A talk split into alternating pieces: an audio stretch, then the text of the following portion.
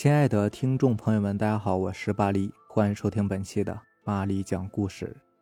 咱们今天晚上要分享的第一个故事呢，名字叫做《维多利亚公园公厕的铜镜》。维多利亚公园是香港最大的公园之一，那个公园好像是一九五八年建成的，里面有个维多利亚女王铜像。在港岛铜锣湾高士威道，公园范围属于东区，临近湾仔区，附近是香港中央图书馆，里面有篮球场、足球场、游泳馆和溜冰场。不知道有没有男性朋友去过篮球场旁的男公厕呢？如果有的话，大家有没有留意到？那个公厕同其他公厕有什么分别呢？其实这个公厕不同的地方就是厕所里的镜子是铜镜，而不是玻璃镜子。在香港，其实任何一个公厕都是用玻璃镜的，但是为什么只有这里的公厕是用铜镜的呢？在维多利亚公园1992年翻新维修后，所有设备都换上了新的产品，整个公园设施完善，更加方便和美丽。公园里的公厕也都是粉刷一新，用上最新最光滑的玻璃镜，所有使用公厕设备的市民都感到十分满意。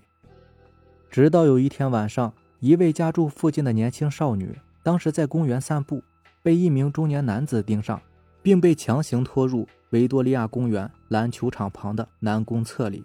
这名女子就在这个男公厕里被色魔强奸，事后犯人更是将其杀人灭口。第二天，有人在公厕里发现了少女的尸体。报警之后，警方立即展开调查。根据监控录像和指纹验证，犯罪嫌疑人很快就被警方逮捕。但可惜，在录口供的时候，犯罪嫌疑人矢口否认有奸杀死者。警方也无计可施，于是就决定带犯人到案发公厕，看看会不会有什么进展。到了案发现场，警方又多次审问犯人，但是犯人还是否认。大家都感到非常的无奈。正当警方打算放弃审问的时候，忽然在公厕内吹起了一阵冷风，同时公厕内的玻璃镜上出现了一些影像。影像中，大家可以模糊的看到犯人如何强拉死者进入公厕，如何在公厕内对死者施暴，最后再把死者杀死。整个过程就如同是看录像带一样。犯罪嫌疑人当时就瘫倒在地上，不知道是被吓的。还是因为事实被揭发出来，据说是因为这个过程，犯人想不认罪也不行。就在犯人认罪的同时，该公厕的玻璃镜子突然间就无故的炸裂了。之后，其实公园的维修人员都有更换过镜子，但是不知道为什么，每一次换了新的镜子后都会无故的裂开。因此，最后工作人员就只好改用铜镜而不用玻璃镜了。不管官方否认还是承认。总之，许多的灵异事件在民间和众人口中是一直流传的。对科学我们尊敬，对这些我们也一样理解就好。只要自己有原则，不违背良心和道德，问心无愧，就敢坦荡面对。下面这个故事是关于宁大的一个恐怖事件，又被称为宁波大学红书包事件。宁波大学红书包的故事，相信很多八零后都多多少少知道一点。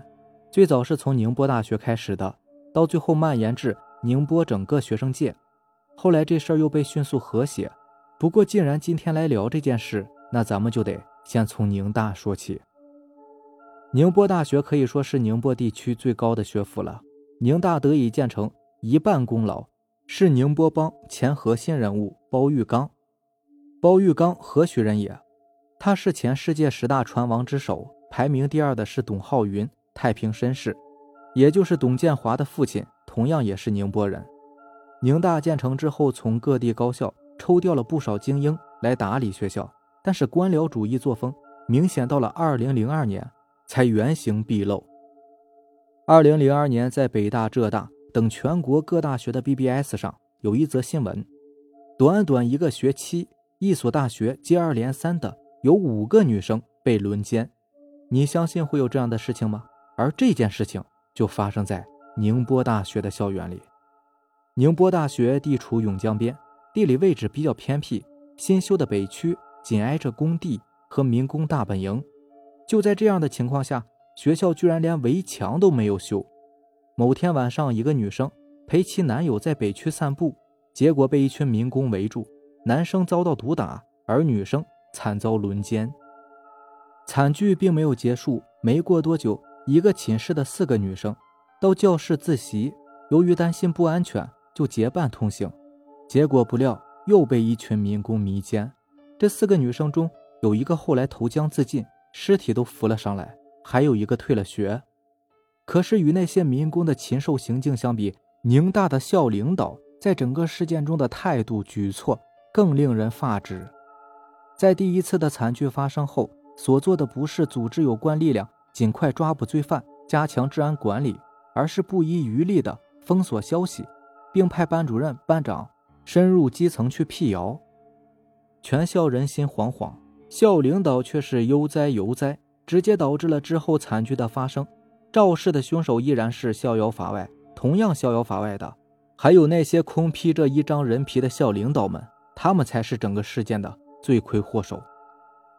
不得不佩服那些衣冠禽兽，走门路、封锁消息的功夫是一流的，所以各大网站、报纸都不曾见有过报道，也曾有人在各大学的 BBS 上将其公布于众，可是却难逃被删的厄运。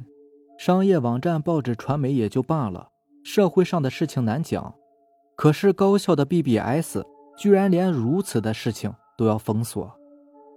学校虽然掌控了媒体。但是惨剧还是不断发生，后来愈演愈烈，发生了震动宁波学生界的红书包事件。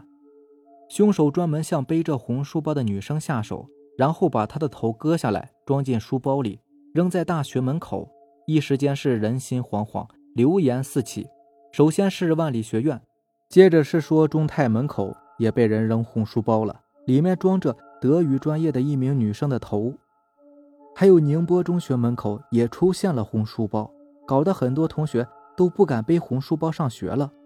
后来以讹传讹，变成了不能穿红鞋子，不能穿红衣服。新闻媒体也全面封锁这件事情。